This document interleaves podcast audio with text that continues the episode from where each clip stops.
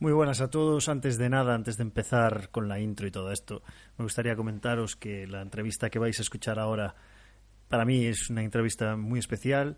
Me hizo mucha ilusión hacerla porque era una persona con la que llevaba siguiéndola desde hace mucho, mucho tiempo y, y me ha parecido sensacional, la verdad. Así que intentar quedaros con todos los conceptos que cuenta os pido perdón de inicio por la traducción, porque este es el, audio traducido, porque seguramente no voy a poder transmitir de la misma manera en la que transmite esta persona, que me parece brutal. Voy a intentar hacerlo lo mejor posible. Os garantizo que es mucho mejor que escuchéis esta entrevista en, en la que subí ayer en inglés y, y vamos a ello. Pero bueno, os garantizo que es muchísimo mejor si entendéis en inglés o si lo cogéis un poquillo, porque es una persona que transmite muchísimo con, con su palabra. Así que vamos a ello, ¿vale? Bienvenidos al podcast Ethen Inside.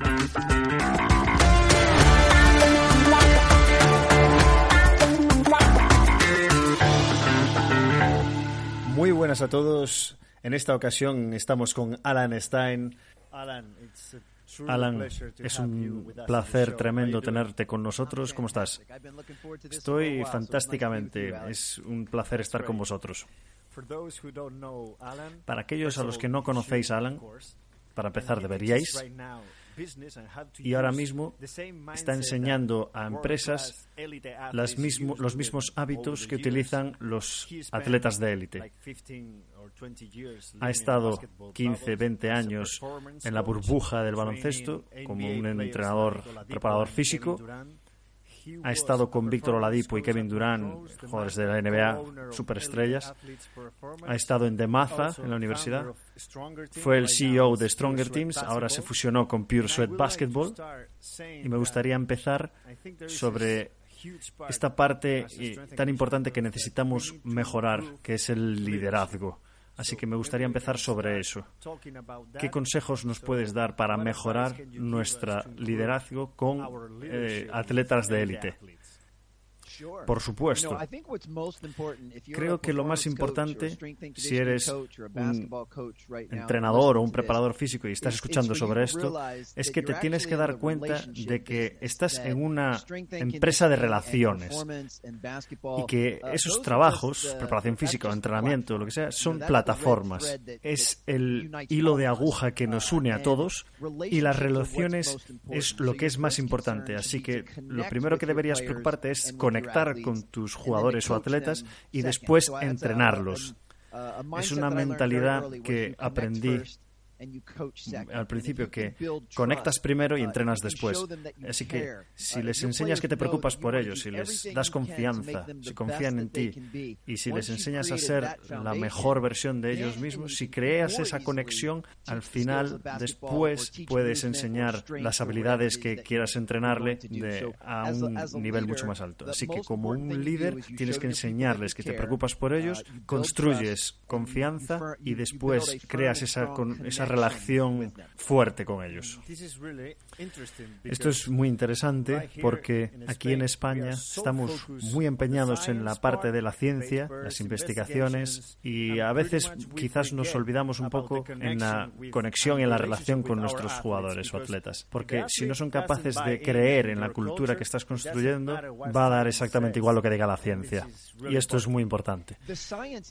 La ciencia es muy importante y los ejercicios y las series y las repeticiones, repeticiones son muy importantes, pero la relación que creas te va a permitir hacer esas cosas a un nivel superior. Así que no tiene que ser un esto o lo otro.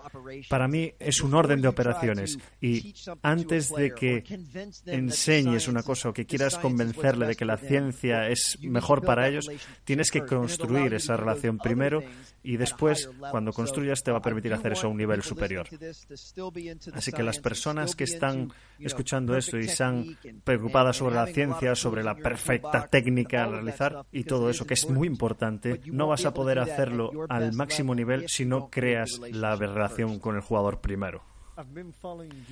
Te he estado siguiendo desde que tengo uso de razón y una de las cosas más importantes a nivel frase que tengo clavada en la cabeza es que lo básico funciona, siempre ha funcionado y siempre funcionará. Y a veces es algo que nos olvidamos porque a los entrenadores a veces nos gusta poner en redes sociales cosas muy innovadoras y ejercicios circenses. Creo que en nuestro trabajo lo básico funciona, así que me gustaría saber tu opinión sobre sobre las redes sociales y estos ejercicios circenses. Sí, no, no, ahí tienes toda la razón, porque también lo uh, entiendo, porque como un uh, entrenador, un preparador físico, siempre estoy buscando cosas nuevas, eh, queremos cosas que nos excitan, queremos cosas que les exciten a los jugadores, uh, pero siempre estamos mirando esas cosas que molan, esos ejercicios que están guay, pero eh, el problema creo que no, no podemos olvidar lo básico. Lo básico forma parte del pilar fundamental de un atleta, así que independientemente estamos hablando sobre técnica, biomecánica, movimiento. Esos son los principios fundamentales y hacer las repeticiones en cada serie de forma perfecta, eso es lo que al final te va a llevar al gran resultado. Y creo que como preparadores físicos tenemos que ser listos y combinar las dos cosas. Yo soy una persona que cree mucho en que la gran mayoría de tu entrenamiento debería ser lo básico. Y desde un punto de vista de fuerza, tu trabajo de fuerza, de tren superior, de empuje, tracción, tus sentadillas, tus bisagras de cadera, tus um, pesos muertos, tener una buena posición atlética, ser capaz de moverse en cualquier dirección con control, ser capaz de acelerar y de acelerar, explosivo vertical, pero también horizontal. Mucha de tu concentración debería ir enfocada hacia eso, pero después si tienes añadir un poco de 5 10% de lo que realizas pensamiento fuera de la caja, haces ejercicios complicadísimos.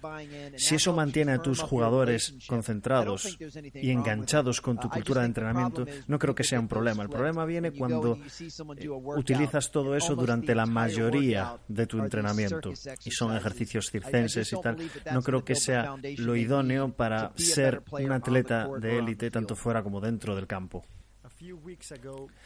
Hace unas semanas terminé el libro de Alan Stein, Raise Your Game, que os lo recomiendo a todos, porque explica muy bien durante el libro y además aparece muchas experiencias y ejemplos sobre empresa, deporte, forma de vida. Os recomiendo que os compréis este libro. Y al principio del libro y durante todo el libro hay algo que me gustó mucho que decías que la diferencia entre un buen jugador, un muy buen jugador y un jugador de élite es la fortaleza mental.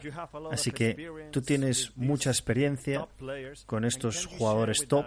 Si pudieras compartir con nosotros algún ejemplo sobre esta dureza mental por supuesto.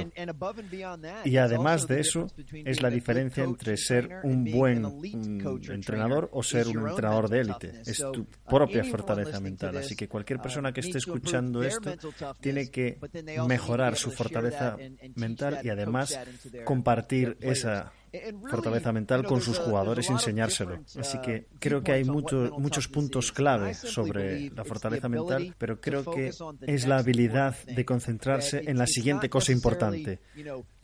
No se trata de correr, sprintar hasta que vomites o hasta el punto en el que tus piernas están temblando. Eso te va a dar fortaleza y dureza, pero la fortaleza mental es la habilidad en estar, tener muy claro lo que tienes que hacer después, el siguiente paso. Entonces, creo que hay muchas distracciones y como un buen preparador físico, la capacidad de concentrarse en el ahora, en el atleta en el que tienes, en este ejercicio específico, en una simple y específica repetición y bloquear todo lo que está alrededor, creo que eso es fortaleza mental. Así que como un jugador estás en la pista y independientemente de las cosas que estás haciendo bien o mal, si eres capaz de realizar un bloqueo de todo lo que está ocurriendo y, concentrarte en lo único que tienes que concentrarte y que es importante, creo que eso requiere mucha fortaleza mental. Y es algo que se puede practicar. Tenemos que practicar la habilidad de estar presente en el propio momento en el que estás y no ser distraído por otras cosas Por ejemplo, si eres un jugador y estás en la pista compitiendo delante de otros fans, miles de fans, y los árbitros y tu entrenador te está gritando, todas estas cosas que están ocurriendo, has fallado los últimos triples que has lanzado, si eres capaz de bloquear todo eso y te concentras en la siguiente jugada, yo creo que los jugadores de élite con los que he podido trabajar realizan esta habilidad en un nivel muchísimo más alto. Acabas de comentar algo que es muy interesante porque tenemos que concentrarnos en el jugador, trabajamos para el jugador, por el jugador y no el jugador para nosotros. Eso lo acabas de postear en Twitter y tenemos que tratar a los jugadores de diferentes maneras porque cada persona es diferente y creo que es un poco complicado porque pasamos mucho tiempo con los jugadores, les tratamos de forma diferente y tú crees que todo el mundo esto lo entiende de forma correcta. Yo creo que tenemos que volver a lo de construir la relación. Cuando creas esa relación con el jugador como la base de la pirámide de nuestra relación, es cuando aprendes qué cosas le motivan, qué cosas no, qué cosas le gustas, qué cosas no, a qué cosas son muy buenos, en qué cosas no lo son tanto, qué, en qué cosas están inseguros, qué tienen miedo, cuáles son sus sueños, cuáles son sus esperanzas. Y cuanto más sepas sobre él, cuanto más conocimiento tengas sobre, la, sobre el jugador, vas a poder adaptarle de forma mejor. Así que si tienes un equipo con 15 jugadores, me imagino que un montón del entrenamiento va a ser muy similar. Vas a hacer mucho trabajo de flexibilidad, de movilidad de tobillo, movilidad de cadera, de trabajo de acelerar, de acelerar. Así que me imagino que mucho va a ser similar, no todo, pero mucho va a ser similar para todos los jugadores. Y después la parte en la que adaptamos, individualizamos, está basado en la posición, en la en la experiencia, en las lesiones que han tenido. Así que, por supuesto, tiene que haber individualización en los ejercicios, pero también tenía que haber mucho trabajo de adaptación en, en cómo les tratamos, cómo les enseñamos, con qué jugadores puede ser mucho más duro y responden bien, con qué jugadores tienes que ser un poco más amable con ellos e ir un poco más despacio y responden bien. Eso es importante. No tenemos que tratar a todos de la misma forma, tenemos que activar una buena relación con ellos y educarles en una forma muy individualizada para recibir una buena respuesta individualizada de cada uno de ellos. Así que imagínate que trabajas con una organización de fútbol muy grande y tienes muchísimos eh, atletas. Es muy difícil de hacerlo porque es muy difícil conocer y crear relaciones con todos los jugadores, pero tienes que hacer tu mejor trabajo. Esta es una de las razones por las que siempre me gustó el baloncesto, porque solo tienes 15 jugadores y dos o tres personas que forman parte del staff técnico, así que no hay ninguna excusa en la que tú puedes conocer 15 personas de una forma muy, muy específica.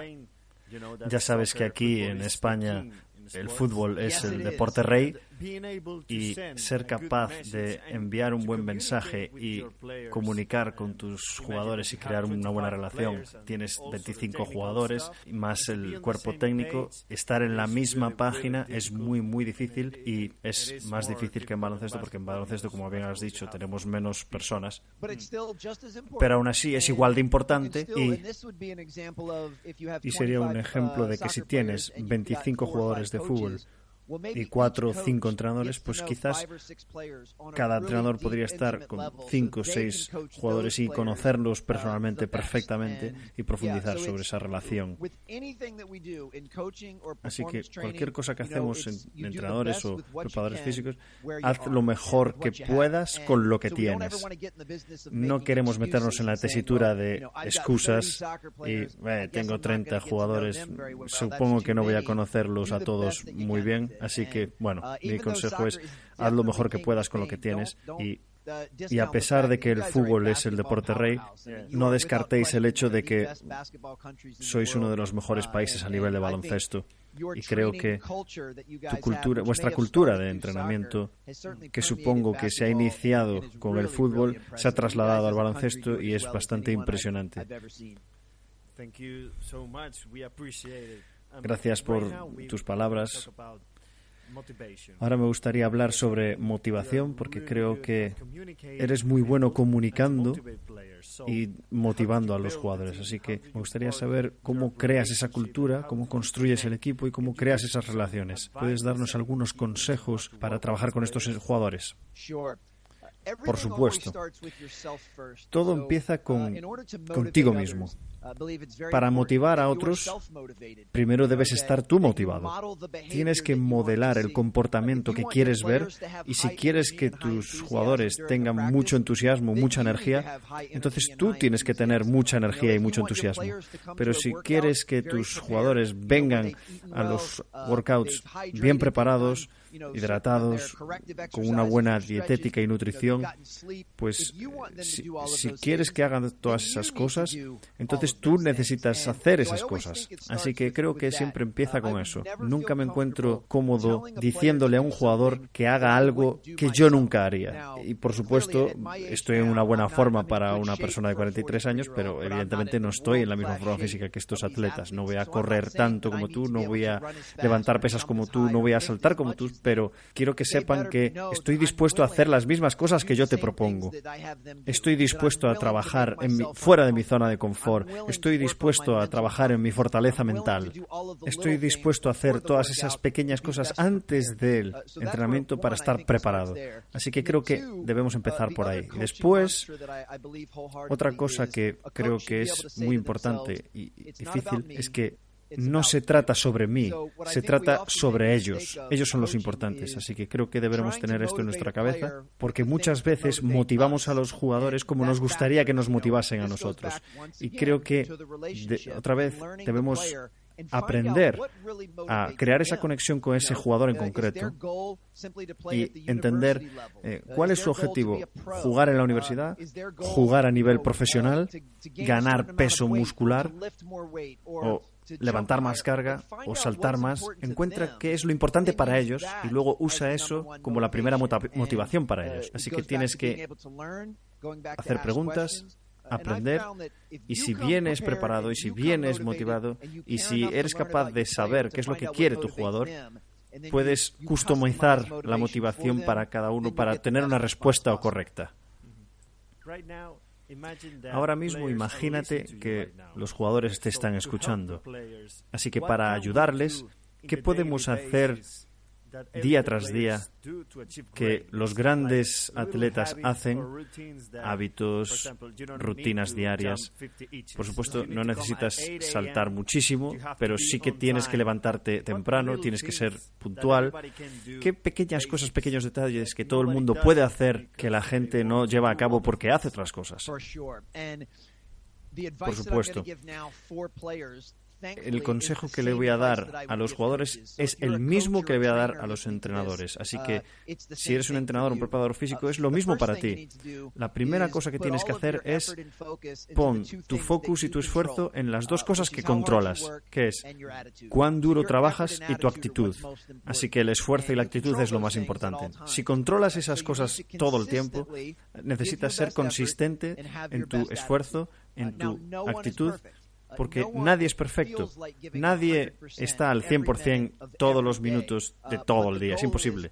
Pero el objetivo es hacer lo mejor posible eso. No vamos a tener la mejor actitud todos los minutos del día, pero tenemos que tener la capacidad de estar cerca de eso y tener en cuenta que el esfuerzo y la actitud son elecciones que tú haces. Y si quieres sobrevivir en el mundo de la élite, tienes que elegir hacer esas dos cosas de forma consistente. Eso es lo más básico, lo más fundamental, y luego también entender que muchas de estas selecciones se llevan a cabo en las horas donde no nos ve nadie, cuando nadie te está observando. Así que me espero que si un jugador de fútbol viene con su preparador físico y, su durante, y durante el entrenamiento hace un buen esfuerzo y tiene una buena actitud y hace lo mejor posible, va a estar concentrado, va a tener entusiasmo, pero eso es porque está el entrenador delante. Me gustaría saber cómo se comporta en el resto de las 24 tres horas del día. Está haciendo los detalles, está haciendo las cosas que debe hacer durante las horas donde no le ve nadie. Dormir, estiramientos, hidratación, nutrición. Está estudiando el game plan, el scouting. Está haciendo todas esas cosas que van a determinar lo buenos que van a poder llegar a ser. Porque si solo trabajas con el entrenador durante un cierto número de horas cada semana, ningún entrenador te puede hacer un jugador de élite en tres, cuatro, cinco entrenamientos a la semana. Así que es en el resto de horas donde los jugadores deben poner su atención de verdad. Es lo más, lo principal que me gustaría ver de los jugadores, que estén concentrados en su actitud y esfuerzo y que lo importante es entrenar, pero también el resto de horas del día. Y hay una herramienta que a mí me, me, resulta muy útil. Ten claro como el agua cuál es tu objetivo. Así que imagínate que un jugador de 15 años de fútbol está escuchando esto y quiere jugar por el Real Madrid algún día y ese es tu objetivo y tienes un entrenador y el entrenador pues quiere ser el preparador físico de, del Real Madrid. Da exactamente igual. Esto es lo que tienes que preguntarte a ti mismo. Todas las decisiones que estás haciendo durante el día, pregúntate esto. Esto me, ¿Estas acciones me llevan más cerca del objetivo o me retrasan el camino hacia el objetivo? Así que cualquier acción me lleva más cerca o me lleva más lejos, me separa de mi camino. ¿Qué vas a comer hoy? ¿Vas a comer algo que es sano, que es beneficioso nutricionalmente para el entrenamiento?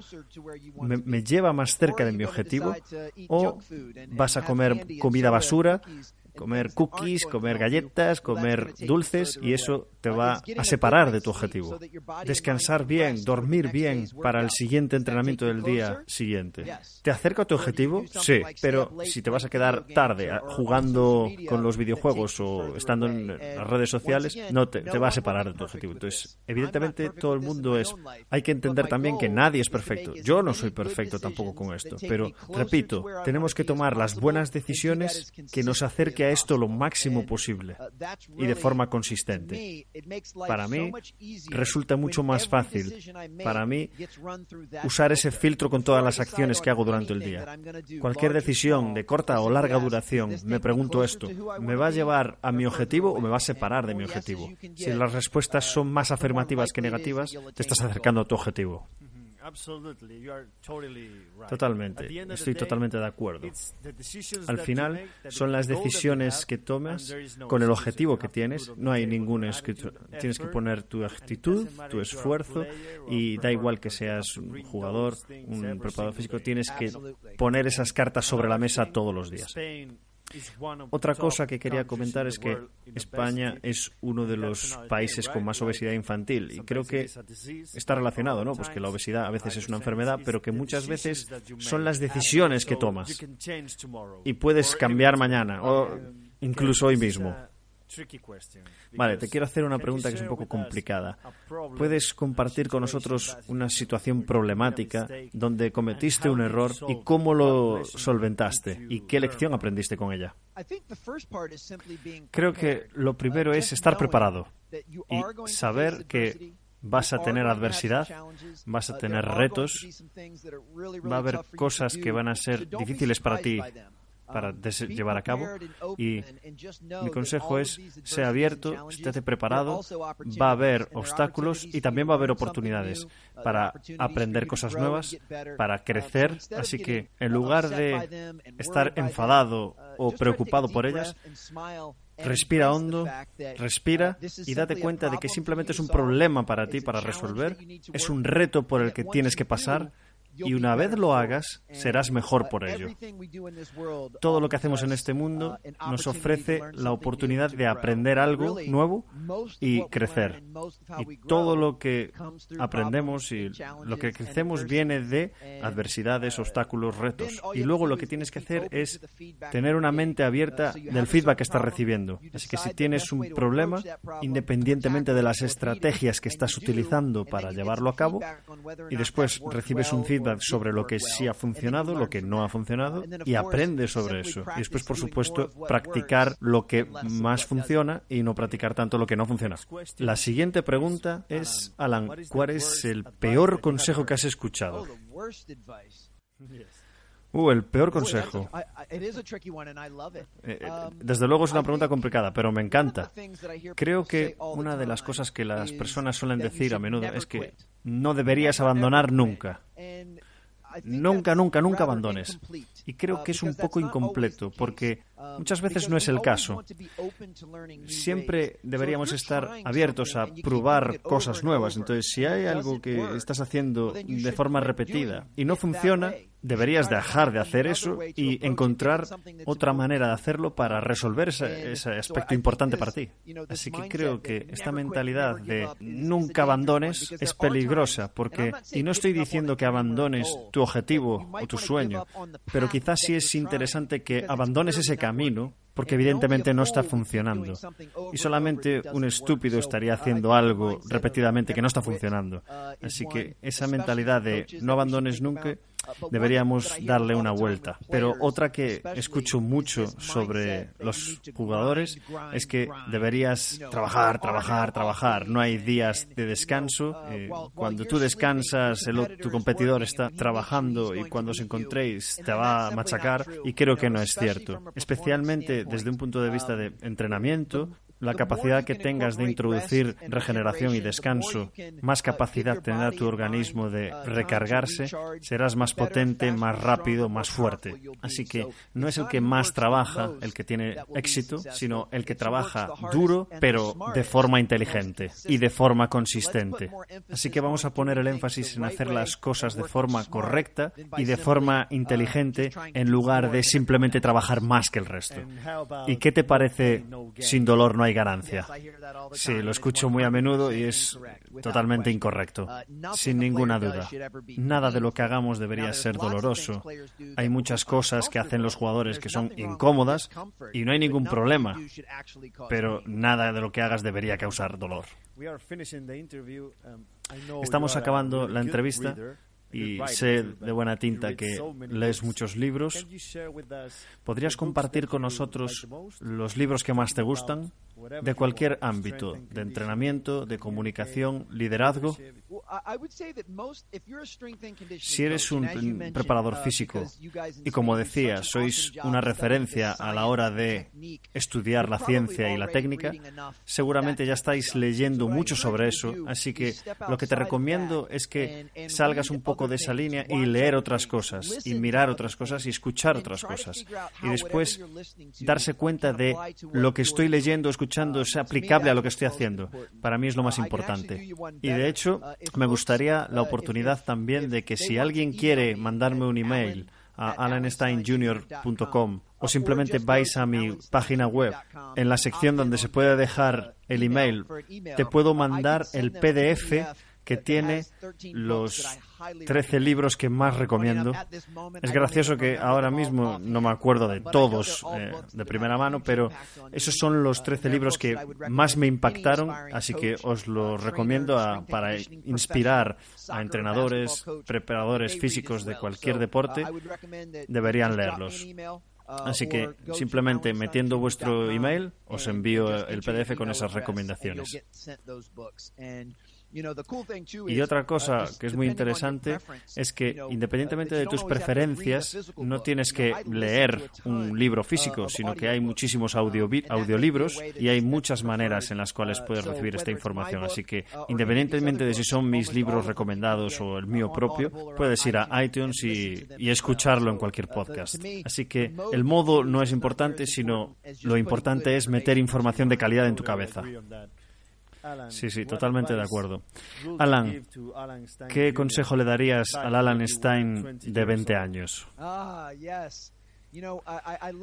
Sabes, me encanta esta pregunta porque el uh, consejo que le daría es perfecto para el Alan de 20 años porque uh, seguramente el Alan de 20 años no te, no te uh, escucharía, era un cabeza hueca, se pensaba que lo sabía sobre todo y mi consejo es que no sabes todo y que deberías ser una persona abierta para aprender sobre cosas diferentes y aprender de cualquier persona y ser abierto para salir de tu industria y que si eres un preparador físico, deberías ser capaz de leer un libro sobre empresa y Uh, ser capaz de uh, aplicarlo a tu equipo, a tu club.